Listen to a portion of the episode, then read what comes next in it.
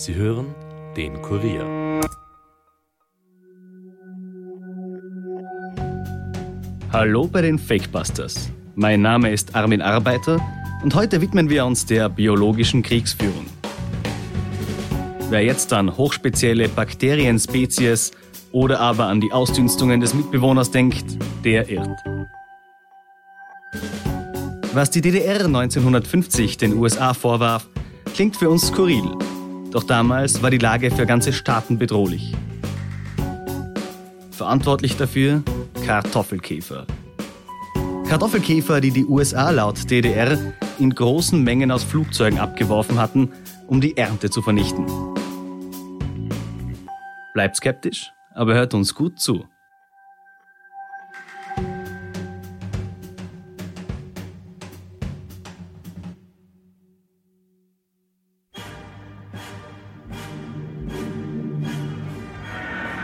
USA-Flugzeuge warfen große Mengen an Kartoffelkäfern ab. Kartoffelkäfergeschwader in Stärke von 45 Flugzeugen. Bei mangelnder Wachsamkeit kommt nach dem Kartoffelkäfer die Pest und dann die Atombombe. Die DDR-Staatsmedien schlagen Alarm. Seit Wochen befallen immer mehr Kartoffelkäfer die Felder. Bauern berichten von tausenden Schädlingen, die aufgetaucht seien, nachdem US-Flieger über sie hinweg gedonnert sind. Auch ein Straßenwärter will bei Routinearbeiten am Grünstreifen ein sehr niedrig fliegendes Flugzeug entdeckt haben. Unmittelbar danach wimmelte es angeblich von Kartoffelkäfern. In einer schnell organisierten Suchaktion seien fast 10.000 von ihnen aufgesammelt worden. Offiziell ist die DDR 1950 einem ungeheuerlichen, verbrecherlichen Anschlag auf die Spur gekommen. Die USA wollen ihre Ernte vernichten. Auch die Felder des Thüringer Dorfes Walhausen an der Werra wurden zum Schauplatz des Verbrechens der USA-Gangsterstrategen des Kalten Krieges. Mit solchen Mitteln führen die Imperialisten ihren Kampf gegen die Aufwärtsentwicklung unserer Republik. Aber die internationalen Schädlinge werden überall aufgespürt, bekämpft und vernichtet. Nachrichten wie diese in der Wochenschau Ost trommelte die Staatsführung in einer Tour. DDR-Experten bestätigen, dass der plötzliche Befall in höher liegenden Gebirgskreisen zu einem Zeitpunkt erfolgt sei, zu dem mit einem Auftreten des Kartoffelkäfers überhaupt nicht zu rechnen war, so wird zitiert. Auch seien die Fundorte in Städten und selbst an der Ostsee erstaunlich, weil den Käfern dort jegliche Lebensvoraussetzungen fehlten. Und die Experten bestätigen natürlich ungewöhnliche Flugbewegungen. Es sei auszuschließen, dass die Kartoffelkäfer von selbst dorthin gekommen seien, hinter den Kulissen sah es freilich anders aus. Die SED beauftragte Beamte der Schädlingsbekämpfung damit, Gutachten zu stellen, die die USA eindeutig als die Übeltäter entlarven sollten. Unter anderem Zeitzeugen Werner Herbig. Ich war im Pflanzenschutzamt in äh, Dresden beschäftigt äh, und das war ein neuer Berufszweig, der damals geschaffen wurde. Man konnte also Pflanzentechniker und Pflanzenarzt werden. Wir beschäftigten uns mit äh, Pflanzenkrankheiten an Kulturpflanzen und Forstpflanzen, genauso mit Schädlingen. Ich selbst hatte eine sehr gute Stellung. Ich habe äh, ganz Ostsachsen betreut damals und hatte so einen alten Opel P4, das, das alte Auto, aber der war, fuhr wunderschön. Und äh, da ergab sich Folgendes. 1952 hatten wir einen außergewöhnlichen heißen Sommer und äh, der Befall von Kartoffelkäfern, von den äh, komischen roten Raupen, war derart stark und viel, sodass äh, dann die SED-Kreisleitung zu mir kam, Herr Herbig, Sie sind der Einzige, der uns da äh, weiterhelfen kann. Sie müssen uns einen Artikel formulieren und unterschreiben äh, mit dem Ziel, dass dieses amerikanische Abwürfe von Flugzeugen sei, diese Kartoffelkäfer. Ich sage, das kann ich nicht, das kann ich auch mit meinem Gewissen nicht vertreten, weil das nicht stimmt. Äh, ja, wir haben doch so Nach seiner Weigerung reagierte die Staatsführung mit harten Konsequenzen. Und äh, das war auch das Schicksal. Innerhalb von vier Wochen wurde ich fristlos gekündigt und war arbeitslos. Denn innerhalb der Partei brodelte es. Staatssekretär Merker hat längst zugegeben, dass die Regierung über keine Kartoffelreserve mehr verfüge und Schwierigkeiten habe, der Bevölkerung die festgelegten Rationen zu liefern. Nach außen hin lässt sich die SED freilich nicht beirren. Einen Tag später kommt eine neue Sprachregelung unter das Volk. Viele Hände greifen zu und nehmen aktiv im Kampf gegen den Amikäfer teil, wie ihn die Bevölkerung zu nennen beginnt. Selbst der Dichter Bertolt Brecht greift den Begriff auf und macht ein Gedicht daraus. Die Amikäfer fliegen silbrig im Himmelszelt, Kartoffelkäfer fliegen in deutschem Feld. Die Maßnahmen sollen die Bevölkerung zusammenschweißen, von der Krise ablenken. Bauern müssen auf Kirchtürmen nach Flugzeugen Ausschau halten, Suchtrupps sind pausenlos in den Feldern unterwegs. Diese Bilder gab es bereits früher. Das NS-Regime hatte etwa 1941 einen Abwehrdienst gegründet. Um eine Ausbreitung der Kartoffelkäfer zu vermeiden, setzte man auf Propaganda und schickte die Bevölkerung in Suchkolonnen auf die Felder. An öffentlichen Gebäuden hing nicht selten die Parole Sei kein Käfer, sei kein Schläfer, acht auf den Kartoffelkäfer. Denn die Kartoffelkäfer waren bereits früher als potenzielle Biowaffe angedacht worden. Warum?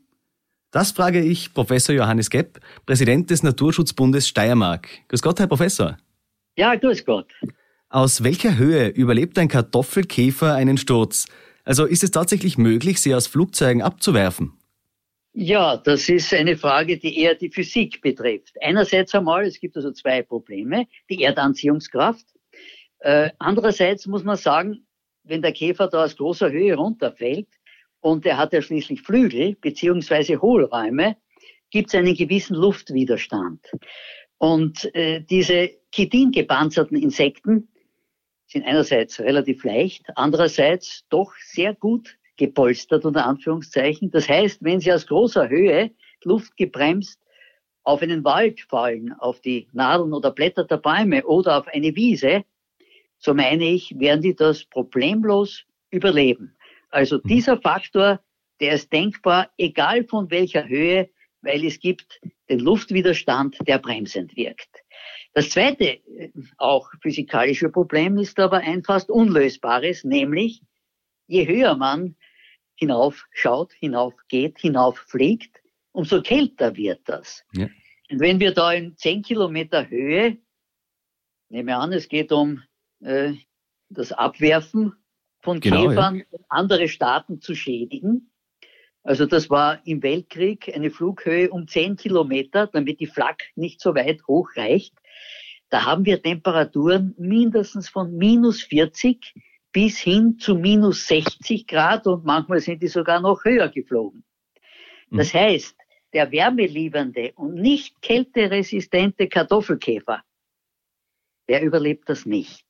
Es gibt viele Insekten, die bis in solche Höhen vorkommen und unter Umständen, und das ist sensationell, über Kontinente hin verdriftet werden. Das dauert natürlich Wochen ja. und dergleichen. Aber die sind angepasst an die Frostereignisse durch spezielle äh, biochemische Prozesse, die aber der kälteempfindliche Kartoffelkäfer nicht hat. Das heißt, er wird in diesem minutenlangen Flug wahrscheinlich, weil er so klein ist, sehr rasch auf die minus 30, 40, 60 Grad abgekühlt und das ist für ihn tödlich. Okay, also wäre das schon allein physikalisch nicht möglich. Man könnte technisch heute alles Mögliche machen, aber zur damaligen Zeit hatte man keine Porozellkugeln und dergleichen, die vielleicht ein paar Minuten die Wärme speichern könnten. Aber das wäre ja alles aufgefallen. Ja. Das ist also äh, nicht einfach so erzählt und hätte sein können, ohne dass es jemand auffällt, sondern das hat es einfach nicht gegeben. Jetzt kommt es aber trotzdem nach wie vor zu Kartoffelkäferplagen, also auch ganz ohne Zutun der USA. Wie entsteht eine solche Plage? Was ist dafür notwendig? Also warum ist es auch damals in den 50er Jahren, ja nicht nur in, in Ostdeutschland, zu diesen Plagen gekommen? Naja, man muss das weiter zurückverfolgen. Der Kartoffelkäfer ist für uns und auch für die Vereinigten Staaten ein sogenanntes Neozoon. Das heißt, eine Tierart, die aus einer anderen Region weit entfernt hergebracht wurde, meist eben unbeabsichtigt eingeschleppt und hat sich hier zu einem Schädling entwickelt. Und speziell der Kartoffelkäfer hat früher eigentlich in Mexiko, im Norden Mexikos, von der Büffelklette gelebt. Seine Larven haben davon gefressen. Und er wurde dann verschleppt. Vielleicht ist er auch diese etwa 500 bis 1000 Kilometer selbst unterwegs gewesen und hat dann die großen Kartoffelfelder angetroffen, die wir Europäer durch die Eroberung Nordamerikas dann mit nach Nordamerika gebracht haben. Ursprünglich stammen sie ja von Südamerika aus der Region von Chile mhm. über Europa nach Amerika und trifft dort auf einen Käfer, der eigentlich auf Nachtschattengewächsen lebt, die alle einigermaßen giftig sind für uns Menschen und dergleichen, was die Blätter betrifft, und hat einen neuen Pflanzenwirt getroffen, der in riesiger Menge vorhanden ist. Also schädlich wird ja etwas nur dann, wenn es uns Menschen ein großer Schaden ist. Mit der Natur können wir nicht mit Schädlichkeit und Nützlichkeit rechnen, die ist ausgewogen, aber für uns Menschen ist so ein riesiges Kartoffelfeld, ob in Europa oder in Amerika, natürlich etwas, was sich einen Käfer anbietet, der aus einer Region kommt, wo er wahrscheinlich natürliche Feinde hatte, oder so wenige Büffelkletten, dass er gar nicht häufig werden konnte. Und er findet jetzt ein Schlaraffenland von vielleicht Millionen Hektaren Kartoffelfelder, ja. überall aber tausende Blätter, keine natürlichen Feinde, weil selbst die Vögel, die sich gerne auf so einen Käfer stürzen würden, nach drei, vier Käfern durch Inhaltsstoffe des Kartoffelkäfers ein bisschen angeekelt sind und für diesen Tag keine weiteren mehr fressen. Und wenn ich Milliarden dieser Käfer habe, dann nützen die tausenden Vögel auch nichts, wenn jeder nur drei Käfer frisst. Das sind also keine ausreichenden Antagonisten. Das heißt, ein Neozon trifft auf ein Schlaraffenland und kann sich dort unbegrenzt vermehren. Ich meine, es ist ja im Zweiten Weltkrieg wurden durchaus noch äh, Menschen auf die Felder, gerade Kinder auf die Felder geschickt, um Kartoffel Käfer einzusammeln. Aber warum hat sich dann so stark verbreiten können in Europa? Naja, diese starke Verbreitung ist gar nicht so von ungefähr. Das hat an die 150 Jahre gebraucht. Mhm. Also schon um 1877 hat es deutliche Nachweise in England gegeben und auch schon in westlichen Teilen äh, Zentraleuropas. Aber von dort weg bis Deutschland hat der Käfer tatsächlich ganze 50 Jahre gebraucht bis Mitteldeutschland, um sich überhaupt als Schädling auszubreiten. Also es ist nicht explosionsartig gegangen, sondern Jahr für Jahr ein paar Dutzend Kilometer. Und jetzt ist es so gewesen, in den Zeiten des Krieges hat es natürlich auch äh, nicht Hungersnöte gegeben, aber eine große Beschaffenheitsnot, man musste schauen, dass alles wächst. Man hat kaum äh, Bearbeiter, Bauern gehabt. Die waren alle im Krieg eingeteilt. Die Frauen waren da und dann in der westlichen Hälfte Deutschlands zu Kriegsbeginn gibt's auf einmal massenhaft diese Kartoffelkäfer. Mhm. Da hat man natürlich nicht gewusst, was man damit tut. Aber die Geschichte, soweit man, wenn man nachlesen kann, hat ganz gegenteilig begonnen. Die Nazis haben sich ausgedacht, diese Käfer in Massen zu züchten und über England abzuwerfen. Ja. Also die waren die Urheber dieser Urgeschichte. Allerdings soll angeblich der Hitler selbst diese Version dann gestoppt haben, da man ja gewusst hat, wenn ich jetzt Milliarden dieser Käfer züchte, das Schädling, merkbar, brauche ich das, dann verliere ich ja selbst hunderttausende Hektare eigener Kartoffelfelder, weil die werden ja von diesen gezüchteten Käfern niedergefressen. Letztlich hat er das, oder haben sie das nicht gemacht. Und jetzt ist aber noch hinzugekommen, dass in dieser Zeit mitten im Krieg der Käfer sich, weil er schon seit 50 Jahren unterwegs hat, war, über den Rhein verbreitet hat, auch in östliche Bereiche Deutschlands mhm. und ist dort neu aufgetreten, sodass die Bevölkerung und die propagandaorientierten Nazis äh, sich gedacht haben, naja, das schieben wir den Amerikanern in die Schuhe und behaupten, die werfen ja Bomben ab, dann werfen sie auch die Käfer ab. So, theoretisch kann ich das alles machen. Ich kann vielleicht tiefer fliegen oder das eine oder andere. Aber in der Praxis braucht so ein biologisches Verfahren, eine biologische Kriegsführung im Schnitt etwa 20 Jahre. Das weiß ich deswegen, weil ich habe mein Doktorat in einem solchen Institut des Commonwealth gemacht, die mhm. ja viele, viele Schädlinge aus Europa eingeschleppt bekommen haben in ihre Bereiche nach Amerika, nach Kanada, nach Indien, nach Australien. Die sind mit Schädlingen gesegnet gewesen und haben eben versucht, Gegenmaßnahmen zu machen oder auch, gibt ja auch andere Methoden. Ich kann eine biologische Kriegsführung beispielsweise gegen Mohnfelder machen, um die Rauschgiftplantagen zu überfluten mit Schädlingen. Aber das ist auch nicht so einfach. Das braucht in etwa 20 Jahre Vorzeit. So, wenn die Amerikaner das überlegt haben, das haben sie wahrscheinlich auch, da werden sie gesagt haben, bis wir Milliarden Käfer haben und wir brauchen solche Mengen, ist der Krieg eh schon vorbei. Und so war es eben wahrscheinlich auch. Weil der Käfer, wenn man abwirft, hat immerhin zwei Generationen. Aber zwei Generationen, das ist für eine Massenvermehrung ein relativ langsamer Vorgang. Auch wenn der Käfer, das Weibchen, vielleicht hunderte Eier legt, im Optimalfall, wenn es nicht vorher gefressen wird oder stirbt. Mhm. Aber trotzdem, zwei Generationen können nicht dazu führen, dass ich einen ganzen Kontinent flute mit Schädlingen innerhalb von drei, vier Kriegsjahren. Das heißt, auch die Amerikaner, wenn sie daran gedacht hätten, sind schnell in der Mathematik der Vermehrungsstrategie gescheitert und haben gesagt, naja, bis wir das haben, da ist der Krieg schon lange vorbei. Mhm. Das ist aber noch nicht das Ende der Geschichte. Der Käfer ist weitergewandert. Er hat also den Rhein überschritten, hat in den Nachkriegsjahren, gleich in den ersten Nachkriegsjahren, die Bereiche erreicht, die dann die DDR war, die Deutsche Demokratische Republik. Und die haben auch zum ersten Mal sozusagen auf ihren Feldern Ostdeutschlands erstmals das Massenauftreten äh, von Kartoffelkäfern vorgefunden. Naja, da war natürlich die Strategie der DDRler, wir Planwirtschaftler haben immer recht, irgendwer äh, hat sich da eingemischt und das können nur die Amerikaner sein, die ja schließlich mit ihren Rosinenbombern über Ostdeutschland, mhm. Westberlin versorgt haben. Da sind täglich unzählige Flieger drüber geflogen. Naja, dann hat man halt einfach gesagt, naja, die werden auf dem Weg auch Kartoffelkäfer abgeworfen haben. Und deswegen ist die halbe Kartoffelzucht der DDR zugrunde gegangen. Das war die generelle Ausrede. Ja. Äh, auch daran ist mit Sicherheit nichts. Und ich kann das auch deswegen ein bisschen bestätigen, aus einer anderen Kapitallüge äh, der DDR-Planwirtschaft, die ich selbst miterlebt habe, weil ich dort Verwandte gehabt habe. Okay. Die haben uns einmal Kartoffeln geschickt und zwar mit der Bemerkung und einem Zeitungsartikel dabei, in Wien stellen sich die Leute in langen Schlangen um Kartoffeln an, bevor sie verhungern. Wahnsinn. Die Wirklichkeit war, die kulturbewussten Wiener der Nachkriegszeit haben sich um Karten für die Staatsoper angestellt. Und dieses Foto hat die DDR tatsächlich in dieser Form verwendet.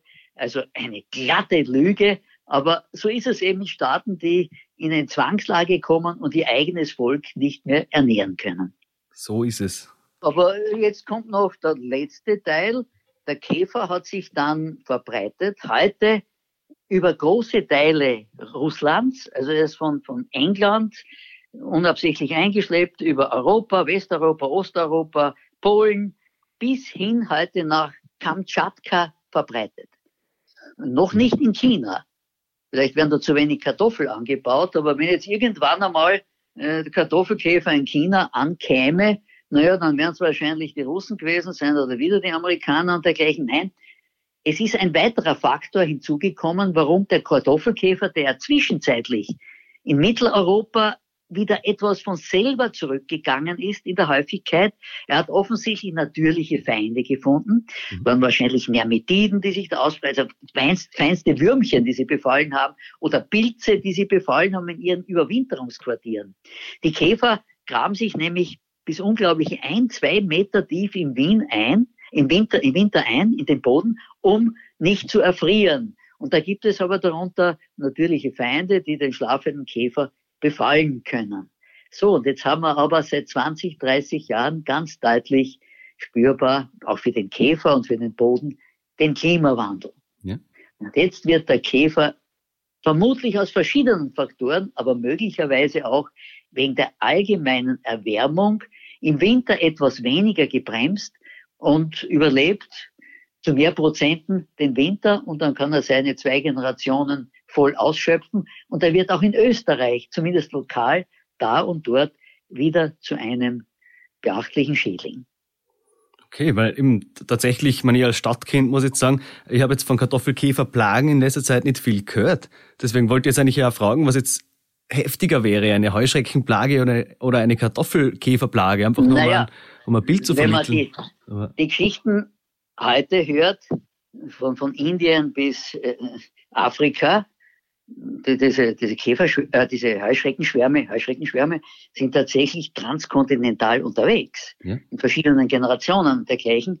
Dann fallen die über Riesengebiete her und nicht nur über die Kartoffelblätter, sondern über alles.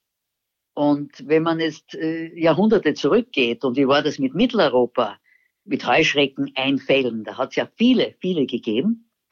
Naja, das war schon ganz, ganz beachtlich. Und das sind ja großflächige äh, äh, Flächen, die da niedergefressen werden. Und dann kann schon zu Versorgungsengpässen führen. Das eine ist der Kartoffelkäfer, dann hätte man weniger Kartoffeln, wir haben Mais, Getreide und was es alles gibt. Manchen Jahren Apfelüberschuss. Also wir würden nicht so rasch verhungern. Außerdem haben wir natürlich die Weltwirtschaft, die aber vielleicht mit Schuld ist für die Verbreitung dieser Tiere. Ja. Aber sie lässt uns weniger hungern. Aber wenn so Billiarden von Wanderheuschrecken kommen, das wäre schon wieder ein Problem. Allerdings wissen wir, dass die damaligen Wanderheuschrecken-Einfälle hauptsächlich aus dem Bereich um das Schwarze Meer gekommen sind. Dort rundherum haben sie sich gesammelt und sind bis Österreich hereingeflogen und hereingebrochen. Und das scheint uns heute, derzeit aus heutigem Wissen, nicht mehr der Raum, wo sich regelmäßig Massenvermehrungen dieser wandernden Heuschrecken abzeichnen würden, die dann, wenn sie in Übermassen da sind, so weit fliegen könnten und bei uns einfallen. Einzelne Wanderheuschrecken wurden in den letzten Jahren auch in Österreich gesichtet. Aber drei Heuschrecken, sensationell, machen keinen Schwaben von Billiardenheuschrecken. Fassen wir noch einmal zusammen. Dass die USA Kartoffelkäfer über der DDR abwarfen, ist absolut unwahrscheinlich. Schon ein Blick in die Unterlagen der damaligen SED-Spitze zeigt, Weder die Kartoffelkäferplage noch die Ami-Flieger sind Tagesordnungspunkt einer Tagung des Zentralkomitees oder des Politbüros. Das einzige Thema mit landwirtschaftlichem Bezug in der 113. Sitzung des Zentralkomiteesekretariats der SED vom 9. Juni 1950 ist der Punkt 7. Beschaffung von Fahrrädern für die Instrukteure des Agrarministeriums. Allerdings schickte der Westen wenig später tatsächlich Käfer über die Grenze Allerdings waren die aus Karton. Auf ihnen prangte ein F für Freiheit, ein kleiner Spaß der BRD und des US-Geheimdienstes. Bleibt skeptisch, aber hört uns gut zu. Das war's für heute von den Fakebusters. Mehr Informationen zu diesem Podcast findet ihr unter www.kurier.at slash fakebusters. Wenn euch der Podcast gefällt, abonniert uns und hinterlasst uns doch eine Bewertung in eurer Podcast-App und erzählt euren Freunden davon. Fakebusters ist ein Podcast des Kurier. Moderation von mir, Armin Arbeiter, Schnitt Dominik Kanzian, Produzent Elias Latmesnik. Weitere Podcasts findet ihr auch unter www.kurier.at slash podcasts.